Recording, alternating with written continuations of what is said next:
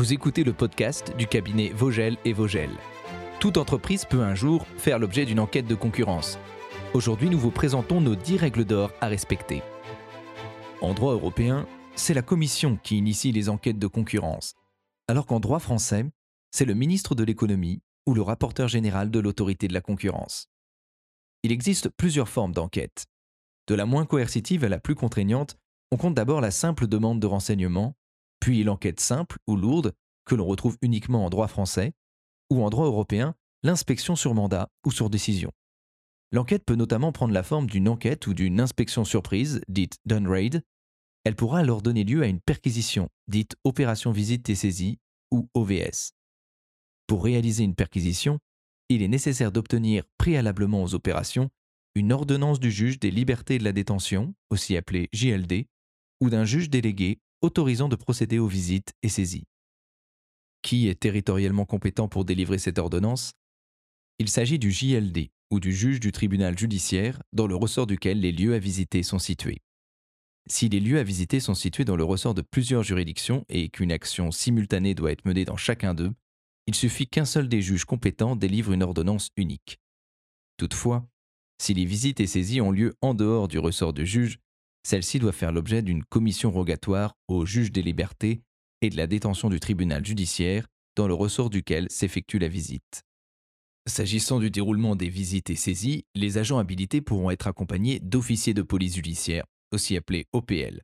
Ils sont chargés d'assister aux opérations de visite et saisie et de tenir informé le JLD de leur déroulement. La visite peut se dérouler en tout lieu, même privé, où sont susceptibles d'être détenus des documents relatifs aux pratiques anticoncurrentielles ou restrictives que les enquêteurs cherchent à démontrer. La visite doit nécessairement commencer entre 6h et 21h, mais elle pourra se dérouler au-delà de 21h si elle a débuté avant. La visite ne pourra avoir lieu qu'en présence de l'occupant des lieux ou de son représentant. La personne ou l'entreprise faisant l'objet d'une visite et saisie ne doit pas tenter de s'opposer à l'exécution de la mesure, de quelque manière que ce soit. En effet, le refus de se soumettre à une inspection ou toute action tendant à faire obstruction à son exécution est passible d'une amende pouvant s'élever jusqu'à 1% du chiffre d'affaires total de l'entreprise.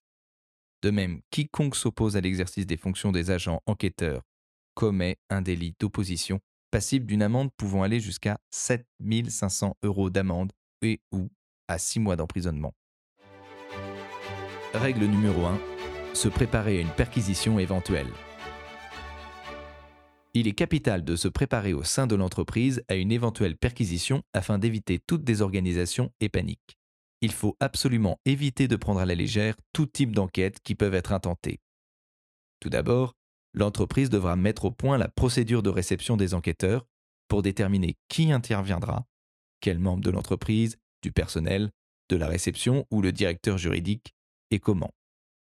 Ensuite, le service juridique et le personnel occupant une fonction stratégique dans l'entreprise devra recevoir une formation spécifique en droit de la concurrence afin de connaître les pouvoirs des autorités nationales et européennes et les règles qu'elles appliquent. Le personnel formé doit pouvoir identifier le champ d'application de l'enquête, européen ou national, et distinguer les différents types d'enquêtes, à savoir la demande de renseignement au droit européen ou l'enquête simple en droit français, qui sont les enquêtes les moins contraignantes, de l'inspection en droit européen ou l'enquête lourde en droit français. Cela permettra à l'entreprise de pouvoir anticiper le déroulement des opérations et de connaître ses droits et obligations. Nous vous conseillons ainsi de simuler à froid une opération de visite et saisie, si possible en présence d'un avocat spécialisé et expérimenté. Règle numéro 2. Accueillir au mieux les enquêteurs et réagir efficacement. Lors de l'arrivée des agents et des OPJ les accompagnant, le personnel à l'accueil doit immédiatement contacter la personne désignée comme interlocuteur privilégié des agents de l'administration. Ils ne doivent pas pouvoir circuler librement dans l'entreprise. Le responsable désigné devra recevoir les enquêteurs, contrôler leur carte professionnelle, leur proposer une salle de travail avec connexion Internet et de préférence vide, noter leur nom, leur qualité, leur heure d'arrivée. Il devra également vérifier l'objet et le but de l'enquête, ainsi que les documents qui authentifient leur mission. Il devra absolument en faire une copie. Ensuite, il devra prévenir les personnes désignées, soit le compliance officer, le service juridique et les avocats. Le but est de réussir à gérer l'arrivée des agents sans perdre son sang-froid. Il faut absolument éviter la panique qui pourrait conduire à refuser l'accès aux agents ou au contraire répondre avec empressement aux demandes des enquêteurs. Règle numéro 3. Prévenir son ou ses avocats. Lors d'une opération visite et saisie, l'entreprise doit pouvoir être assistée par son avocat. Les agents ne peuvent s'y opposer. Le responsable désigné dans l'entreprise doit donc contacter au plus vite le ou les avocats grâce à une liste de numéros de téléphone et d'adresses e-mail préétablis et l'informer de façon la plus complète possible, à savoir sur la nature, l'objet de l'enquête et son état d'avancement ou le nombre d'enquêteurs présents sur place. Il faut absolument éviter à tout prix d'attendre que les opérations de saisie ou d'audition aient commencé pour prévenir l'avocat. Si l'avocat de référence de l'entreprise n'est pas lui-même un spécialiste du droit de la concurrence, il se fera assister d'un avocat spécialisé.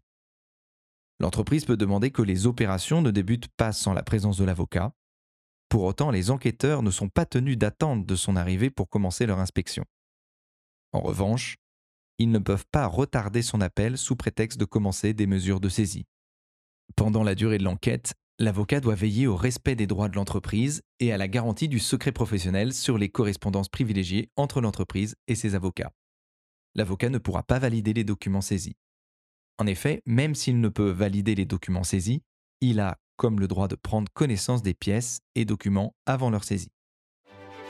Règle numéro 4. Se comporter avec prudence et rigueur lors de la perquisition.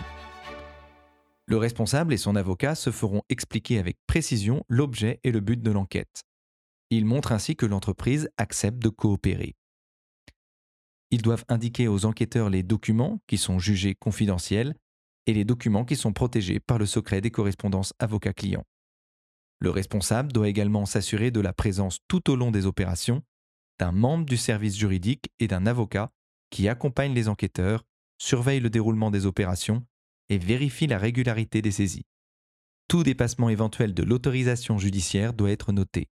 De même, le responsable désigné, le juriste de l'entreprise et l'avocat doivent apporter les réserves nécessaires au procès verbal et ils contrôleront que l'entreprise dispose d'une copie des pièces saisies.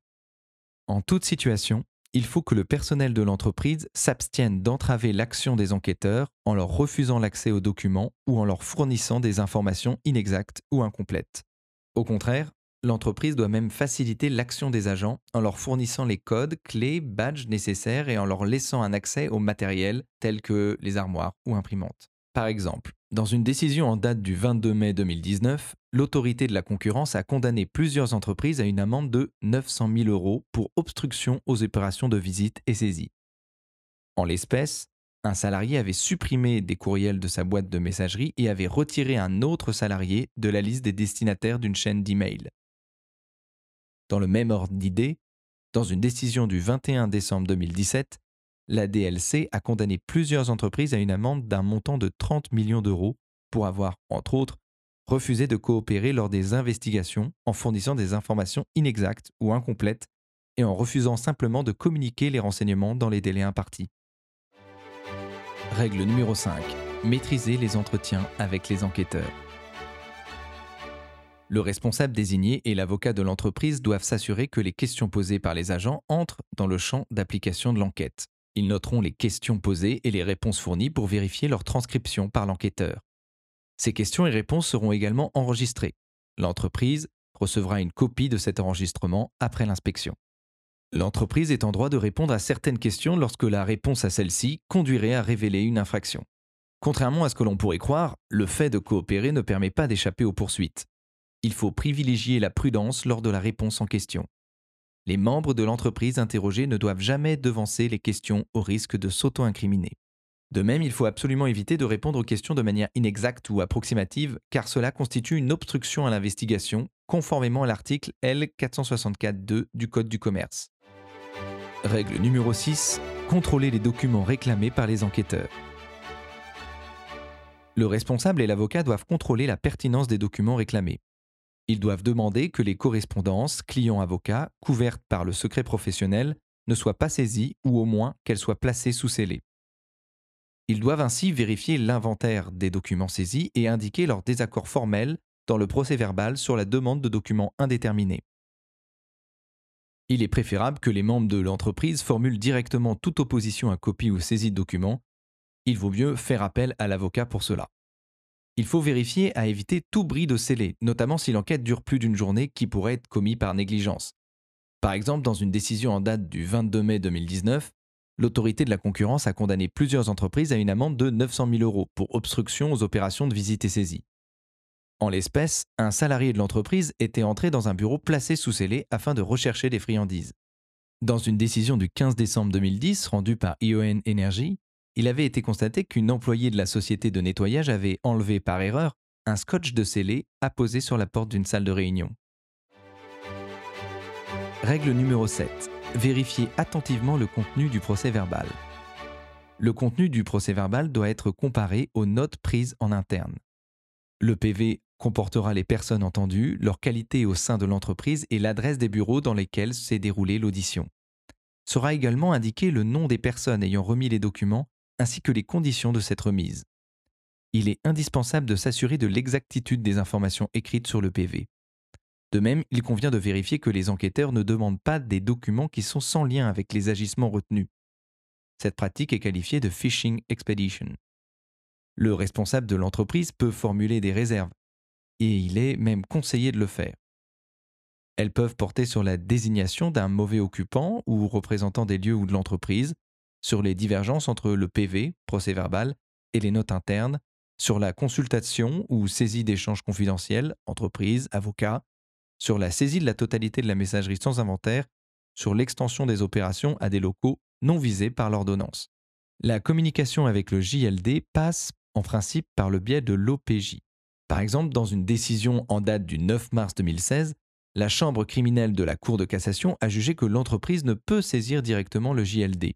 En cas de refus de sa part de transmettre des observations au juge ayant autorisé la perquisition en cas d'incident avec les enquêteurs, il faut s'en ménager la preuve en transmettant des demandes officielles et motivées de saisine du JLD au OPJ et en adressant directement les mêmes demandes par fax et mail au JLD.